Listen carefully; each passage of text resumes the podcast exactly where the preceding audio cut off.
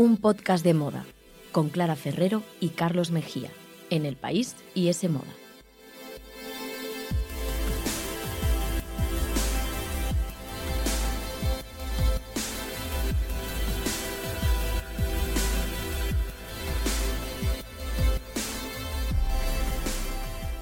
Hola, ¿qué tal? Bienvenidos a un podcast de moda. El podcast que escuchas mientras haces cosas importantes o no, tú sabrás, aquí te queremos igual. Nos podéis escuchar y debéis en iTunes, también en Google Podcast, la web de ese moda o en los podcasts del país. Y podéis seguirnos en Instagram, arroba un podcast de moda.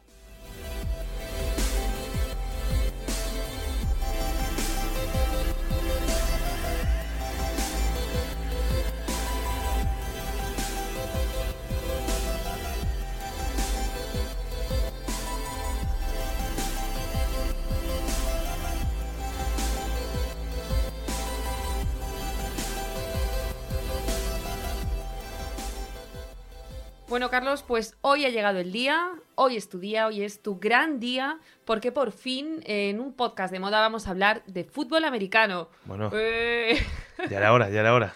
Un terreno que de verdad domino después de ciento y pico Para programas. variar, ¿no? Para- Ya era hora, sí. Bueno, ¿de qué vamos a hablar? Supongo que de la Super Bowl, ¿no? De los Kansas City Chiefs contra los Buccaneers. Vamos Mm, a hablar bueno. de, de qué? De la ofensiva dirigida por Andy Reid, con Patrick Mahomes, con Travis Kelce y Terry Hill por parte de Kansas, o de Tom Brady, que, oye, que se resiste a envejecer, y, o no, de la importancia de su front seven, ¿no? Que tienen que, que apretar ahí a Mahomes después de cada snap. Yo creo que va a ser clave en el partido, y bueno, estoy, estoy emocionado. Snap, eh, no sé lo que estás hablando, es que no he entendido ni una sola palabra. coge el quarterback el balón en cada jugada. eh, bueno, Da igual, que da igual, que da igual, Carlos, que da igual que esto era una pantomima porque ¿Cómo lo único que he entendido de todo lo que has dicho es Tom Brady, que más que nada es porque es el, el, bueno, el marido de la supermodelo Giselle Bunchen, no por otra cosa, no porque controle yo mucho de su Bueno, sí. trayectoria como quarterback. Pero es más cosas. es más que el novio cosas, de- claro que sí. claro que sí. Pero no tengo que aclarar, es que te he hecho un poquito de trampa al principio.Amos a hablar de fútbol americano, pero del descanso del fútbol americano Ah, en la Super Bowl, de la descanso. actuación. Hombre, nosotros aquí queremos movimiento, música, celebrities, artistas, lucazos, esas cosas. A mí, eso que has dicho de la defensiva o la ofensiva, no sé qué has dicho, es que me, me da igual, de verdad. Bueno, yo por un momento me he dejado llevar por la ilusión, que de ilusiones también Nada, se vive. cero touchdowns aquí. Pero vamos, que yo tampoco le hago ascos a comentar ahora contigo los mejores looks eh, y las mejores actuaciones de la Super ya Bowl. sabía yo. Eh, me parece un temazo y bueno, hablando de temazos, el de este año, claro, mucha gente igual ya, ya ha pasado la Super Bowl y está escuchando este podcast, Ujú. otros lo estarán haciendo este mismo domingo, faltarán unas horas, pero yo tengo muchas ganas de, de ver a The Weeknd, eh, oye, Yo con también. su temazo Blinding Lights, que no me la quito de la cabeza. Tengo el uh, ah, Ya, tengo eh, es que es súper pegadiza esa Llevo canción. un año con la canción. Sí, sí. Yo además me la estoy poniendo otra vez ahora, de poco de cara a Super Bowl, para ir calentando motores. Sí. Y oye, ojalá también la cantara con Rosalía, ¿no? Que están ahí esos rumores. mm. Mm, yo no lo veo muy claro, también te digo, pero bueno, no sé. Él de hecho ha dicho que no va a haber otros cantantes con él, otros artistas en el escenario. Bueno, ¿no? No sé. pase lo que pase, en, en ese modo os lo vamos a contar. Yo voy a estar ahí viendo el partido, que, que aunque no haya llegado mi equipo, pues soy fiel al fútbol ¿De qué americano. equipo eres tú? de los Packers. Ay, es verdad, es que siempre se me Y, olvida. y me veré la actuación en tiempo real, aguantando despierto como se pueda, para contaros todo lo que pase en ese moda.es. Eh, tendréis toda la cobertura. No bueno, lo bueno, perdáis. menuda cuña y publicitaria si te has ya ha pasado la Super Bowl, mirad lo que he contado. Bueno, antes de comentar todo esto, todos estos looks, actuaciones y demás, tenemos hoy muchísimas noticias también, Carlos, que analizar el mundo de la moda. Por fin pasan algunas cosas. Bueno. Eh, tenemos también las nominaciones de los Globos de Oro, que Madre tampoco mía, hemos ¿cómo comentado. venimos? ¿Cómo bueno, venimos a venimos? tope, pero antes de nada, nuestra sección inicial, esa Sí. que tanto nos gusta, porque hoy además es que hemos triunfado con nuestra invitada. Totalmente, hemos triunfado, Clara, porque tenemos, yo creo que a la que es sin duda la actriz española del momento. Quizás a muchos todavía no les suene su nombre, pero apuntadlo porque no lo vais a parar de oír. Se llama Milena Smith. Milena ha sido una de las grandes eh, actrices revelación de 2020, con, con un papel en una película que se llama No Matarás, Sí. en la que compartía protagonismo con, con Mario Casas, dirigida por David Victori, y que le ha valido una nominación al Goya a la mejor actriz revelación. Bueno, y también está rodando Alma, la nueva serie española de Netflix, o sea que esta chica está petándolo. A nosotros ya nos encantó No Matarás. Eh, bueno, además ella tiene un estilazo, luego os dejaremos fotos, ya veréis. Y contactamos con ella, pues eso, ¿no? Para que participara con nosotros, contándonos cuál es esa prenda más especial de su armario, que define su estilo y tal. Pero claro, cuando nosotros eh, le escribimos, todavía no sabíamos que unos días después iba a confirmar que Milena, Milena Smith, es la nueva chica Almodóvar, Carlos. nada, madre o sea, por favor, con lo que te gusta a ti un Almodóvar. Pues sí, la verdad que es un pedazo de premio para ella, con lo Sí, joven que es una super noticia porque además va a acompañar a Penélope Cruz y a Aitana Sánchez Gijón en, bueno, pues en el trío protagonista de Madres Paralelas, que es la nueva película del director manchego y que se va a empezar a rodar ya, nada, a finales de marzo. Y bueno, pues como es lógico, sin duda va a proyectar también a Milena, ¿no? A una esfera mucho más internacional. sí, Va a ser increíble. Pero bueno, que nosotros fuimos aquí pioneros antes de nada, antes de estar en las alfombras rojas mundiales, estuvo en un podcast de moda. Así que vamos a escucharla. Para mí ahora mismo una prenda fundamental y muy especial es el calzado, ya que es lo primero que elijo antes de, de elegir un look cada día.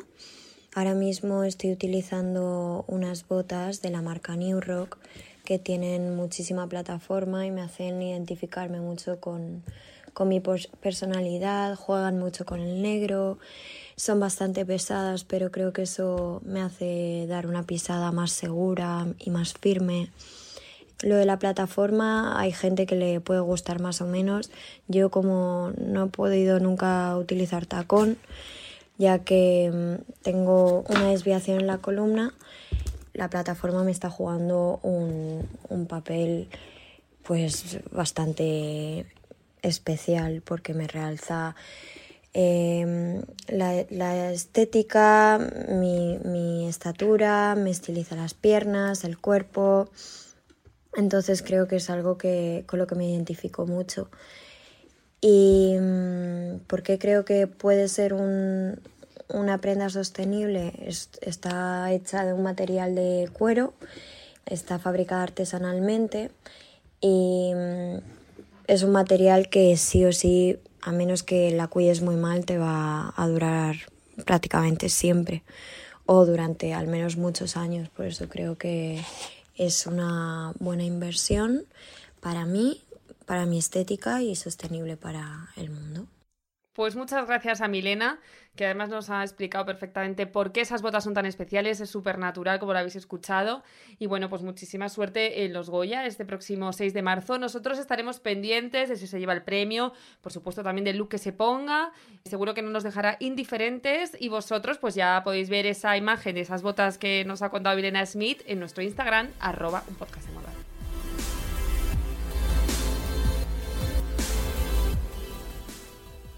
Síguenos en Instagram, arroba un podcast de moda. Escúchanos en los podcasts del país, iTunes, Google Podcast y en la web de S Moda.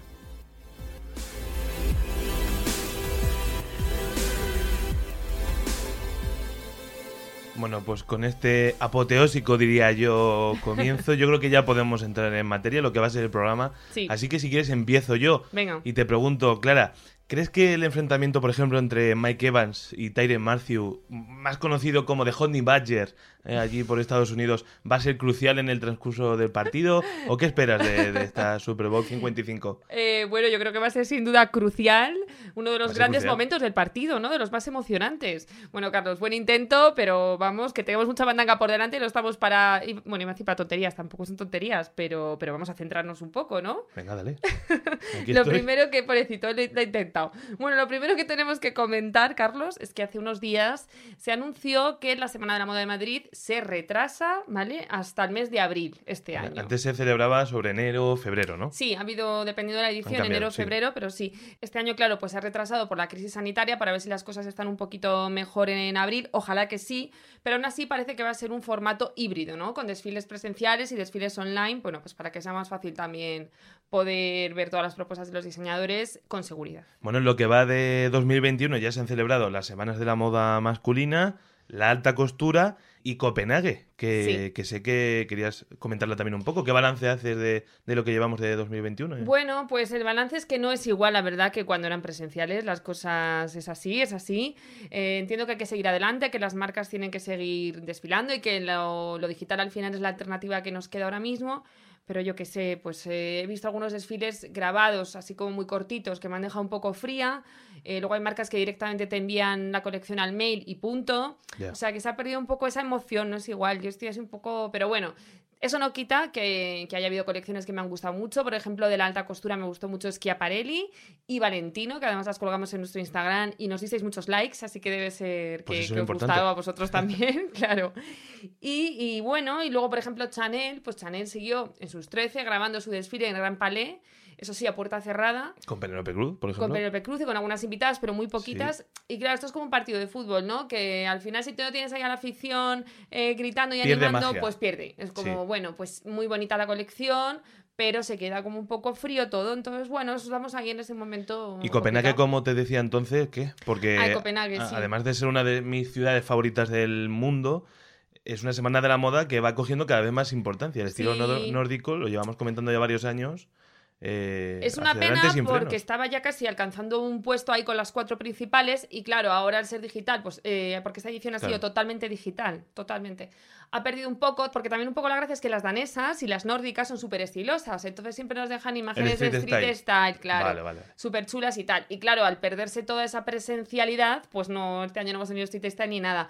Pero bueno, sí que es verdad que allí desfilan pues marquitas de estas que luego además eh, arrasan en Instagram, eh, como por ejemplo Rixo, Gani, Rotate, eh, está en estudio y todas estas. Entonces sí que son propuestas como súper comerciales, que seguro que veremos muchos próximos meses. Y bueno, pues si tenéis un ratito, poneros por ahí un poquito las imágenes, que hay, hay cosas bonitas, la Pues verdad. a ver qué nos deja la de Nueva York, Londres y compañía, que ya empiezan en, ahora en Sí, febrero, en unos nada, días, que también sí, sí, subiremos, sí. por supuesto, alguna Bueno, foto a Instagram. Sí, y aprovecho para comentar que la de Nueva York Comenta, comenta. eh, también hay como una noticia así era fresquita de estos días y es que Tom Ford, el diseñador y el presidente de la CFDA, ha anunciado que hay un cambio, que a partir de ahora ya no se va a llamar New York Fashion Week, Vaya, sino que se va a llamar American Collections Calendar, ¿vale? bueno. ¿Y por qué es esto? Pues porque se va a incluir a todos los diseñadores americanos estadounidenses, aunque no desfilen en Nueva York. Es decir, aunque desfilen en París o en, Lo deslocalizan. Sí. O en Asia, por ejemplo, que también es un mercado emergente más importante ahora que nunca, pues aunque desfilen en otros lugares, se considera como parte de mm, esas colecciones, digamos, de, bueno, las American Collections, como le han llamado. esto es un poco raro, ¿no? ¿Qué opinamos de esto? ¿Tú eres mi Ay, no prescriptora en moda? ¿Qué opinamos? A ver, no sé qué pensar, un poco patriótico de más parece, ¿no? Esto de American Collections y tal. Pero también te digo que, claro, es que este año, por ejemplo, no van a desfilar en Nueva York ni Michael Kors, ni Ralph Lauren, ni Marc Jacobs, ni nada. Entonces, eh, es un evento que ya estaba perdiendo peso los últimos años y que ahora con el coronavirus y todo eso, mucho más. eh, muchos diseñadores están yéndose eso a otras ciudades a desfilar. Entonces, yo creo que han dicho. Oye, o lo juntamos un poco así, o es que nos quedamos sin Semana de la Moda y sin evento y sin nada ni yo qué sé qué decirte. A ver, me da pena porque ha sido una semana de la moda grandiosa. O sea, pues desde el grunge con Marc Jacobs en los 90, desde cuando Alexander McQueen puso a Kate Moss con aquel pantalón que literalmente se le veía el culo. Eh, yo qué sé, cuando esas celebrities llegaban ahí en helicóptero a Manhattan para ver Donna Karan, no sé. Entonces, A mí, a mí me recuerda un poco eh, lo mismo que cuando los partidos de la Liga de Fútbol Española se juegan muchas veces, bueno, quieren que se jueguen en Estados Unidos o, o la Supercopa en Arabia y tal, ¿no? Sí. Que eh, lo llaman Supercopa España, pero hay que mandarlo a Arabia porque Claro. hay, que, hay que comer y vivir, Pues señores. da igual, hay que mandarlo a China. Hay que pagar el loft eh, Sí. de Manhattan. Sí, hay que sí, pagarlo. sí, sí. Bueno, está- es un- tiempos, tiempos raros. Y nada, ya lo último que quiero comentar antes de empezar con los looks de la Super Bowl Cuenta. y demás, es que hay un fichaje nuevo también esta semana en el mundo de la moda. Y es que el diseñador belga Peter Mulier es el nuevo director creativo de Alaya. Pues no lo tengo yo muy controlado a este, así que si me lo presentas, pues le, le doy la mano. Te- me pasa como a mí con los Buccaneers, que tampoco los tengo muy controlados. Sí. Eh, pero bueno, pues nada, este chico, este diseñador, era la mano derecha de Ralph Simmons, mm, super mano derecha de hecho, y bueno, pues parece que ahora lo ha cogido el grupo Richmond, que es este, los relojes de lujo, que es por ejemplo el propietario de Cartier, porque quiere darle un empujoncito a las marcas de moda, a su división de moda, eh, entre las que está, por ejemplo, pues eso, Alaya, ¿no? Em, Este diseñador va a ser el primero que va a tomar el relevo al mitiquísimo Asedin Alaya desde su fallecimiento en 2017. Así que por una parte, pues tienen listón muy alto y por otra parte, pues no tienen listón porque no, no lo podemos comparar con otros sucesores, entre comillas, ¿no? Entonces, bueno, a ver qué pasa. A mí me sorprendió el fichaje, me pareció un poco raro, no sé, pero bueno, su primera colección va a ser la de primavera-verano 2022. Vale. Y nada, pues estaremos atentos Pues nada. a este fichaje. Estaremos atentos. Y ya que nos hemos puesto al día de todo lo que se cuece en la moda últimamente, que oye, para ser unos tiempos tan raros, la verdad es que hay bastantes cosas por comentar. sí, se no nos habían acumulado ahí algunas Pero noticias. vamos ya con, con la Super Bowl y con esa actuación del intermedio que cada vez pues cobra más importancia para los artistas encargados de amenizarla, bueno, los afortunados Claro. eh, de amenizarla, eh, porque sin duda es el, el evento de mayor magnitud en el mundo al que puede aspirar cualquier artista, con audiencias de más de 100 millones de personas. eh, cada canción que suena, bueno, se multiplica por mil, por cien en las listas de éxitos. Así que, por supuesto, no es solo muy importante eh, lo que cantan ese día, sino lo que se ponen. Por porque, supuesto. como ya digo, los ven millones de personas y la exposición mediática es brutal también para las marcas de moda. Y si quieres empiezo yo, y lo primero que se me ha ocurrido cuando hablábamos de, de hacer este tema es Michael Jackson. Bueno, claro. La actuación de Michael Jackson en, en los 90, que fue una de las primeras eh, y que, que generó, ¿no? Eh, esta expectación, este espectáculo global. Es que me acuerdo perfectamente además de esa chaqueta negra y dorada tipo militar, que para mí es un icono. Yo creo que es una imagen que tenemos todos en, en la, en la cabeza ahora mismo con las gafas de, de aviador Sí, y esa sí. chaqueta negra espectacular. Yo era casi un bebé cuando eso pasó, pero yo lo sé perfectamente lo que hablas. Eh, fue la actuación, no sé si del 92, 93, por Del ahí, 93, ¿no? del Del 93. del Esto empezó 93. a principios de los 90 a hacerse Sí, eh, así como es debido, por decirlo de alguna manera. Sí, porque antes había habido algunas, ¿no? Pero no con esta magnitud. Eso es. New Kids on the Block, creo, y demás, pero Michael Jackson fue, como todo, pues el que ha inventado la cultura pop, por así Claro. decirlo. O sea que... Pues no sé si sabes, Carlos, que esa chaqueta tan famosa y tan mítica se la diseñó Michael Bush, que bueno, era como el que le hacía todo el vestuario, ¿no? Eh, con Sí. esas súper chaquetas, aparte de esas otras muchas que tuvo, súper potentes y bueno, con todo tipo de adornos y demás. Y bueno, todo el vestuario se lo hacía él. Y de hecho este hombre luego sacó un libro que se llama The King of Style Dressing Michael Jackson, eh, que viene a ser el rey del estilo vistiendo a Michael Jackson Muy bien. que es un libro que tengo por ahí pendiente de leer, porque es verdad que luego la, la figura de Michael Jackson ha quedado, bueno, pues un poco con toda la cultura de la cancelación, todos los eh, delitos por- que se le atribuyen, etcétera. Sí. Pues bueno, eh, pero está claro que a nivel musical y a nivel estilístico es un icono. Por supuesto, sin olvidar toda esa parte tan oscura, ¿no? Que tiene. Pero bueno, que sí que tengo ese libro por ahí pendiente. Y de hecho, también tengo que decir que fue tan alargada esa sombra de Michael Jackson en los 90 que después, no sé si te acuerdas, que Beyoncé, cuando cantó ella en la Super Bowl en 2016, le rindió un homenaje y se puso una chaqueta negra también con cositas Sí, doradas y tal, que era de Discord 2 y, y era ese rollo Es que totalmente. ¿no? Beyoncé en ese Super Bowl fue brutal. No, Sí. no llegó a los niveles de Coachella, que por cierto vuelvo a recomendar el, el concierto que está en Netflix, pero ese fue el año ¿no? que acompañaba a Coldplay, que eran los principales, y también Sí. iba con un Bruno Mars, pero que al final Coldplay nadie se acuerda de Coldplay, nos acuerda, ¿se acordamos de Beyoncé. Beyoncé? Y bueno, y Sí. Gaga, que cantó el League, no, no sé si te acuerdas que llevaba aquel traje de Gucci. ¿De Gucci era? Sí, de Gucci, de Gucci. Sí, un traje rojo. Sí, pues fue ese año, fue ese año. Pero bueno, sin duda yo creo que Beyoncé fue la que robó el show, ¿no? Mira, Un poco. por cierto, ha vuelto a cantar el himno como ya lo hizo en la Super Bowl ahora Lady Gaga, en la investidura Sí, de Joe Biden. de Schiaparelli esta vez me gustó casi más el Gucci, fíjate, pero bueno. Y bueno, sí, desde luego fue un lucazo de Beyoncé, que ya había actuado anteriormente en la Super Bowl, por cierto. Pero bueno, si yo creo que si tenemos que hacer una lista de looks que pasaron a la historia de este espectáculo, sin duda. Ya estás tardando en eh, decirlo. Janet Jackson. Tendríamos que haber empezado por ahí, quizá, Sí. ¿no? No sé este orden de esta lista. El orden es un poco raro, la verdad. Estamos aquí como Pues sí. improvisando un poco looks y tal. Pero bueno, Janet Jackson, que vamos, yo creo que todos os acordaréis lo, lo que le pasó con el pezón, ¿no? Que de hecho lo llamaban el Nipple Gate, porque en 2004, cuando actuó con Justin Timberlake, pues estaban ahí los dos en el escenario, no sé qué. Ella maravillosa, vestida con un conjunto, un top como vestido así de Alexander McQueen, pero él le tiró del top y dejó al Madre mía. descubierto pues como un, bueno, como una pezonera, ¿no? Que Claro, llevaba. lo que le pasó o lo que provocaron que le pasara, que eso nunca lo tendremos claro del todo. Yo me acuerdo la que se lió.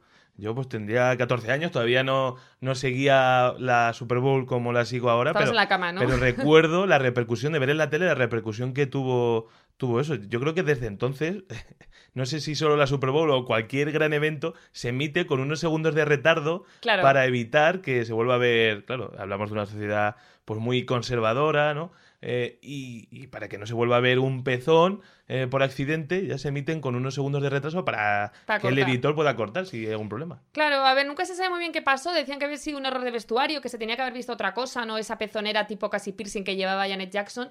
Pero la realidad fue que, fuera como fuera, ella fue la gran perjudicada de todo esto. La cancelaron en los eventos. es que en no- la MTV no no, ha vuelto a remontar vuelto. carrera. No la dejaron de poner en la radio. O sea, me parece además un castigo súper injusto. Justin Timberlake, por supuesto, salió ileso, ha seguido su carrera normal. Tampoco ha al pedido final fue perdón. el que tiró del, del vestido. o sea, vamos a ver, ¿no? Y volvió a la Super Bowl y tampoco llevó a Janet Jackson. volvió hace tres años Sí, que decían que igual la llevaba, ¿no? y tampoco pasó de ella. Me Mal hecho, parece Justin. fatal y creo que además es súper hipócrita esta sociedad, eh, esta- bueno, toda la sociedad, ¿no? Pero la estadounidense que es como muy puritana, pero Sí. luego fíjate en realidad qué sociedad tan tóxica tienen, ¿no? Entonces me da mucha pena Janet Jackson y desde aquí la reivindicamos Oye, totalmente. Hablando de grandes de la música femenina, Madonna, ¿no? Bueno, Madonna, Madonna- en 2012, que por cierto subieron, no estaba en, en YouTube su actuación, la han subido hace poco. Ah, sí, no sí, sabía sí, eso. sí. Y bueno, no sé si te acuerdas que salía como de gladiadora o de Cleopatra Eh, como moderna, no sé muy Cleopatra, bien, más bien, vestida de sí. Givenchy, me acuerdo.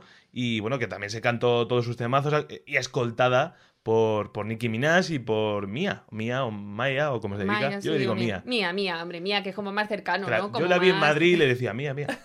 Estaba, estaba. Sí, el Mad Cool fue, ¿no? Eso es, yo eso también es. la vi, yo también la vi. Sí, esa actuación que además decían que si había sido una de las mejores de la Super Bowl, y Sí. casi que te diría que sí, porque Maya o Mía, nuestra amiga Mía, eh, se marcó una peineta ahí al final de la actuación. Entonces, ¿cómo no va a ser la Eso mejor? no dio por tiempo favor? a censurarlo. Sí, sí. Maya siempre ahí contra el sistema. Bueno, yo también te digo que aunque me gusta mucho Mía Maya, también me encanta, me encantó el año pasado ese dúo Latin Power a tope. Eso fue que tremendo. fue Jennifer López y Shakira. Y la favor. repercusión que tuvo en España a nivel de tráfico y demás fue alucinante. increíble, O sea, es que funcionó esas- muy bien mi artículo. Esos dos Carlos siempre barrido para casa. Estas dos mujeronas allí puestas en el escenario con esos gitazos eh, cantando en español y en inglés, bailando como diosas, de verdad. Yo muy a favor de las dos. No sé si tú, Carlos, eres más Team Shakira Shakira o más Team Jenny from the Block. Yo soy Jenny. Tú eres Jenny, lo Sí, tienes sí, claro, ¿eh? Tú lo has dicho muy motivada, yo digo Jenny. A mí es que Shakira me gustaba más su época rockera, la verdad, si mí vamos también. a hablar de esto. Y Jenny a mí me gusta porque abraza más el elemento megadiva. Megadiva, Ya. ha utilizado la palabra diva en el buen sentido. A mí me gusta, porque ella es una estrella y lo sabe. A mí me gusta la gente que, que va de estrella porque lo son. Y Jenny, Mira, Jenny y otra es. que estuvo también en la investidura. Estábamos aquí, han Eso tirado de es. estrellas de Super Bowl a tope. Mira, mira, Sí, buen sí. detalle. Pues yo fíjate que tengo el corazón dividido, porque toda mi vida he sido más de Shakira, también lo que dices tú, esa otra etapa y tal. Pero últimamente cada vez soy más de J-Lo, me encantan sus eh, temas. Y te digo una cosa, mi única aspiración es llegar a los 51 como está Se ella. Y yo, y lo firmaba hasta yo.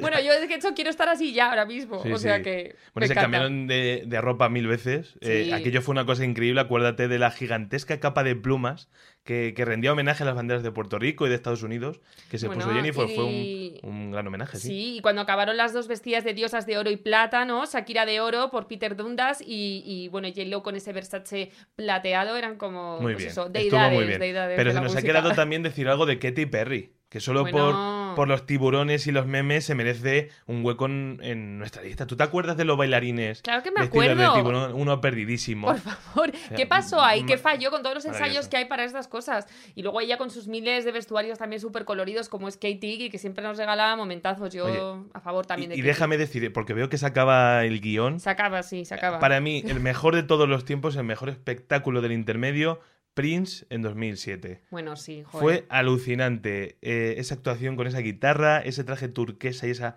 camisa naranja. Naranja. Diluviaba como si no hubiera un mañana que la gente pensaba que lo iban a cancelar y el tío dijo, aquí me planto. Y si encima se cantó Purple Rain, Claro que pegaba, ¿no? pegaba Todo. todo. en serio. Cuando acabe este podcast, no antes, id a YouTube a verla, porque es un conciertazo. Además, no popurrís de estos locos de 10 segundos cada canción. No, a mí Ya, eso no me gusta. Que a veces eso no Era queda bien. un concierto, encima lo cantando Best of You de Foo Fighters, Proud Mary, bueno, espectacular. Joder, macho, me están Prince. entrando a mí ganas de acabar el podcast ya para ponerme la actuación. Grande Bueno, y Prince. todo- es que me voy a poner todas. Me voy a poner Madonna, Beyoncé y Janet Jackson sobre todo, porque vamos a volver a escuchar a Janet Jackson, ¿eh? Y bueno, ya con esta lista bien, claro. lista, nunca mejor Gran dicho. reivindicación y ahora Y ahora vamos ya, Carlos, si quieres, a comentar un poco Globos de Oro, porque otros años, a estas alturas de la vida, ya hubiéramos hecho, bueno, ya hubiera pasado la gala y de todo, y este año todavía ni hemos comentado los nominados. Así que venga, Carlos, ¿quién Pues opta a los premios y qué, qué pasa? voy a ir muy rápido. Venga. Voy a dar solo tres claves sobre las nominaciones a los Globos de Oro. Pero sin desvelar mucho más, porque el próximo programa que va a salir unos tres o cuatro días antes de la gala, pues quiero hacer nuestra mítica quiniela, que llevamos Venga, muchos va. años sin hacer Sí, sí. quiniela. Bueno, solo voy a decir que los Globos de Oro se celebran el 28 de febrero, atentos, y serán presentados por dos míticas también, las actrices y guionistas Tina Fey y Emmy Poehler, que lo han presentado ya tres veces.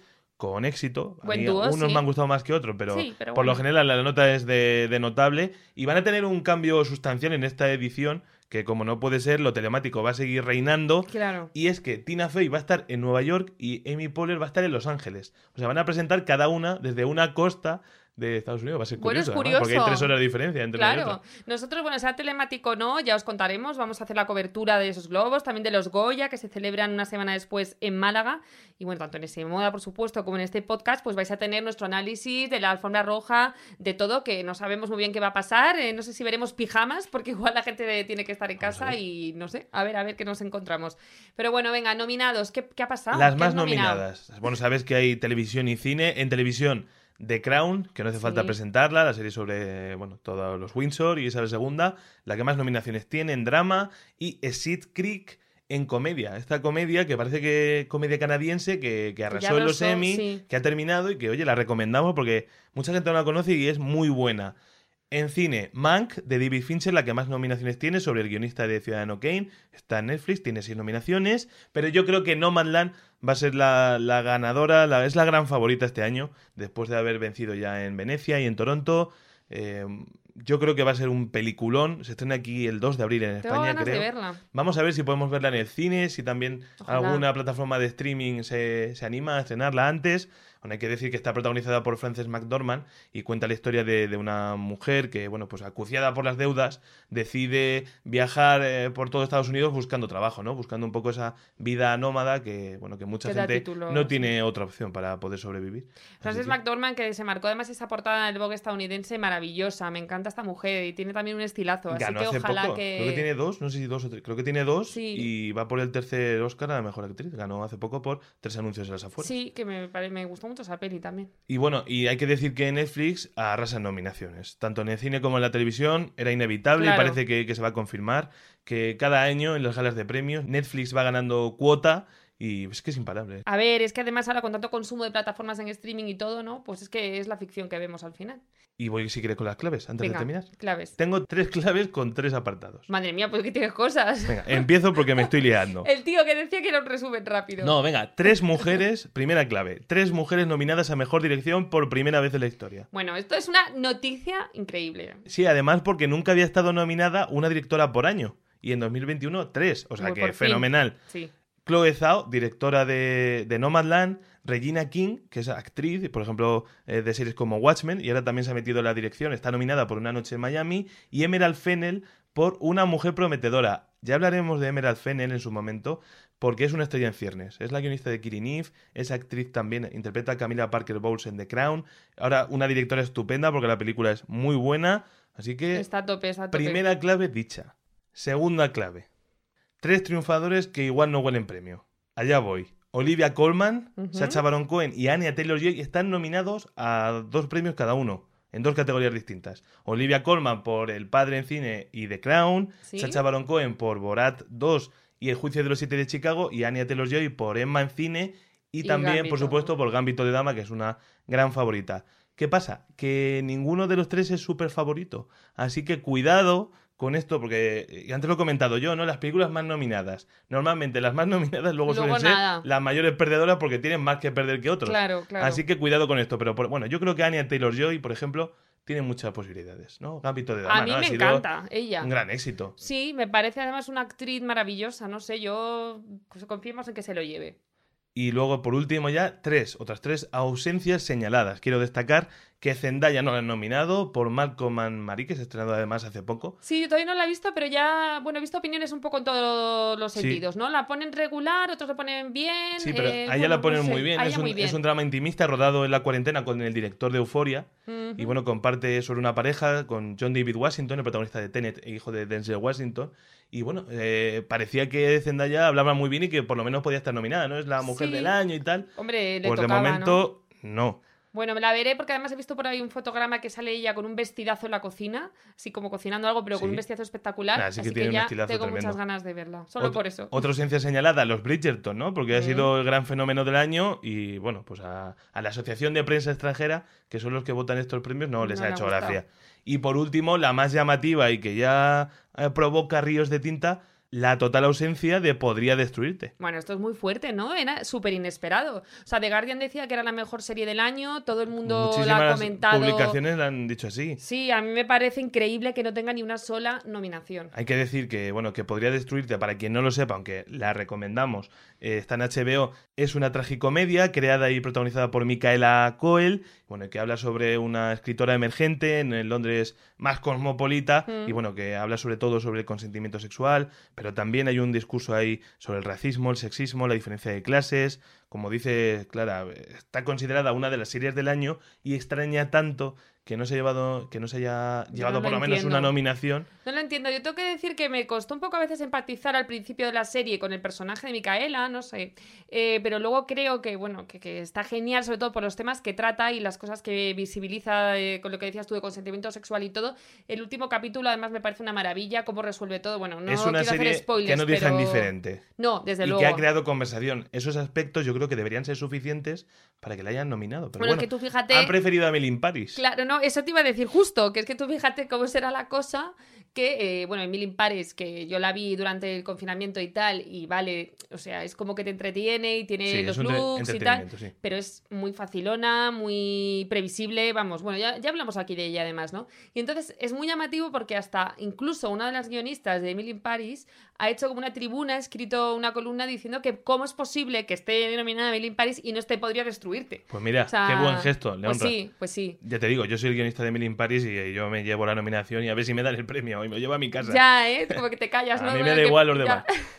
Bueno, El otro día, de todas maneras, escuchaba a Isabel Coixet en La Resistencia que Sí. explicaba que realmente los periodistas que votan esto de los globos de oro, los ganadores y tal, son unos tíos rusos que lo único que le importa son los canapés que se pongan en, en los estrenos de cada película y que están ahí, pues eso, medio de canaperos, medio borrachos y que así es como se vota. Entonces, claro, con esta explicación de Isabel, siempre sabia y aportando, arrojando luz, pues ya me queda mucho más claro porque no está nominada Podría lo- Destruirte. Los periodistas rusos eh, con Canaperos, satisfacción no- por el vodka no le ha gustado Podría Destruirte. Ahí lo dejamos. ¿Qué vamos a hacer? Bueno, nosotros ya os decimos que, que os la podéis poner y os hemos dejado muchos deberes hoy de cosas para ver, así que os Vamos a damos comentar tiempo todo. y, Repite, y- vamos a comentar tanto Globos de Oro, el 6 de marzo son los Goya, también están ya a la vuelta de la esquina. Llevábamos meses aquí esperando premios, ya los tenemos, Sí, ya los ya por fin entramos a la temporada de premios, así que nada, vamos a tener muchos programas por delante para comentar, pero hoy ya nos vamos a despedir, Carlos. Así que hasta luego. Hasta luego.